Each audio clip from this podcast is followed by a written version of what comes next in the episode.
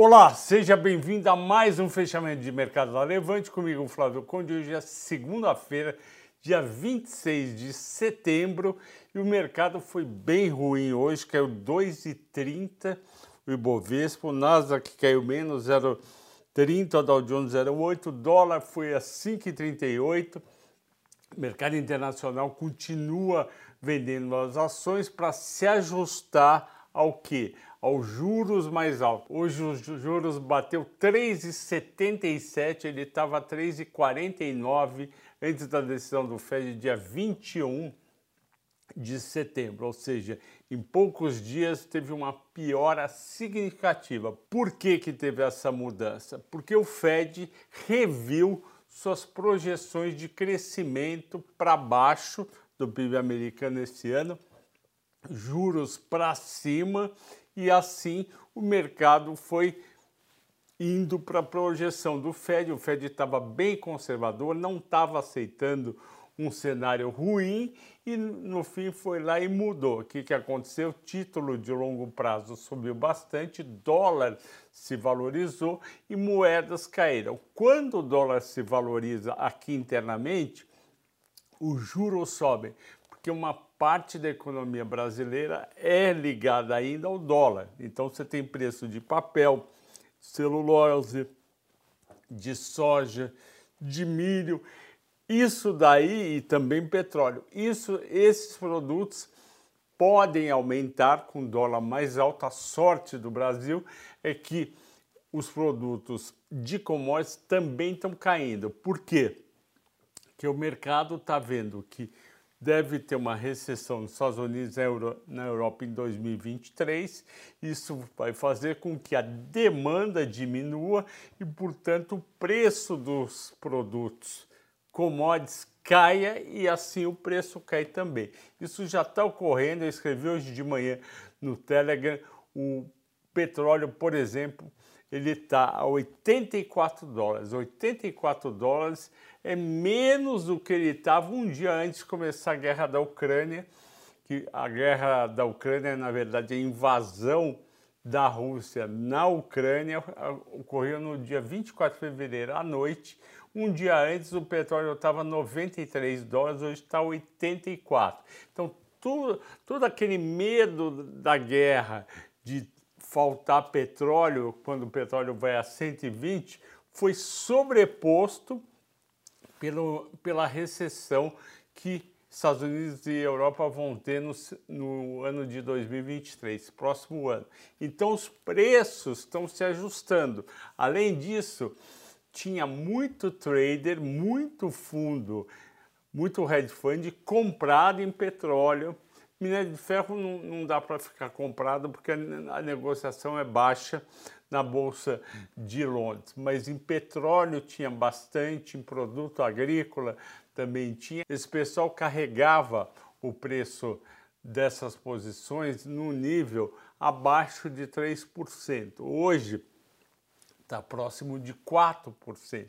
Isso faz uma diferença e ainda com uma demanda menor. Então esse pessoal saiu vendendo e acelerou a queda.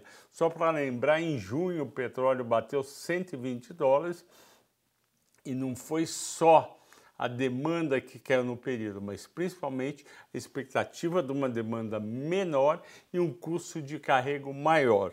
Bom, qual foi o efeito? A gente teve um dólar a 5,38, uma bolsa que caiu 2,33, fechou a 109.114 pontos, com um volume fraquinho de 28 bilhões. A gente pode ver isso como positivo, que mostrou que pouca gente queria se livrar das ações nesse nível de preço. Também tem o outro lado, não tinha comprador nesse nível de preço. Indo agora para as mais negociadas, Petrobras PN 29,49 menos 1,5, Vale 3, 68,19, 0,55, Petro N 32,68, Petro ON estrangeiro aqui faz trade 0,66, Itube 27,76, Migru 4,36. Quando a gente olha esse preço, a gente vê que Petro está mais ou menos no mesmo nível, Vale também, e Tube também migrou das últimas duas, três semanas. Quer dizer, o mercado cai, cai, sobe, sobe, cai, cai e está mais ou menos no mesmo nível. A gente teve destaques de alta, só quatro ações subiram, Qualicorp, eh, São Martinho, VEG Clabin. VEG e Clabin é por conta do dólar que bate nos produtos dela. O problema da VEG é que a demanda deve ser menor o ano que vem e isso pode impactar negativamente. Por que, que a demanda seria menor? Porque com a economia europeia e americana em recessão, a gente não sabe o quanto de recessão, vai ter uma demanda menor por bens de capital, por investimentos. E a Clabin também sobe o preço do papel exportado, sobe, só que também cai a demanda. Destaques de baixa. 3R, que é o 6,5% por causa do petróleo.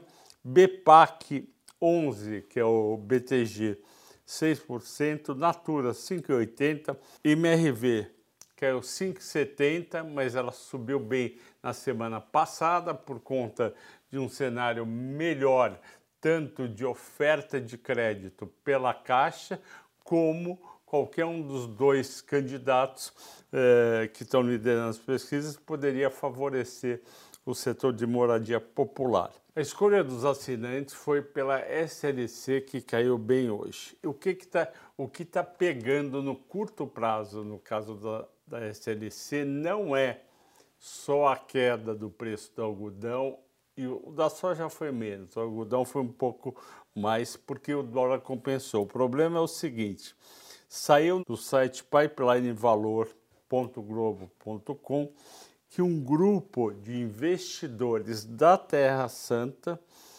vai questionar, a, junto com mais duas gestoras, Laplace e Gouveia, vai questionar a venda das propriedades agrícolas para SLC. O que o Fundo Oeste está questionando é o seguinte: que a transferência do valor contábil da, da, das fazendas da, Serra, da Terra Santa implicou na perda de oportunidade de reavaliação desses ativos a valor justo antes da reorganização, ou seja, antes de uma parte para a SLC, com a amortização do ganho de capital nos prejuízos acumulados da terra. Terra Santa TESA 3. Então, isso teria sido uma perda de oportunidade de gerar um ganho adicional para a Terra Santa. E como o Fundo Oeste tem mais 5% da Terra Santa, ele entrou na justiça e está questionando. Eu sei que é uma questão contábil um pouco árida e complicada, mas isso daí pode fazer com que a operação de compra que o mercado tinha gostado da SLC pelas fazendas da Terra Santa pare ou tenha um delay com, essa, com esse imbróglio na justiça. Ok, pessoal? Agradeço a todos pela audiência, pela paciência. Até amanhã.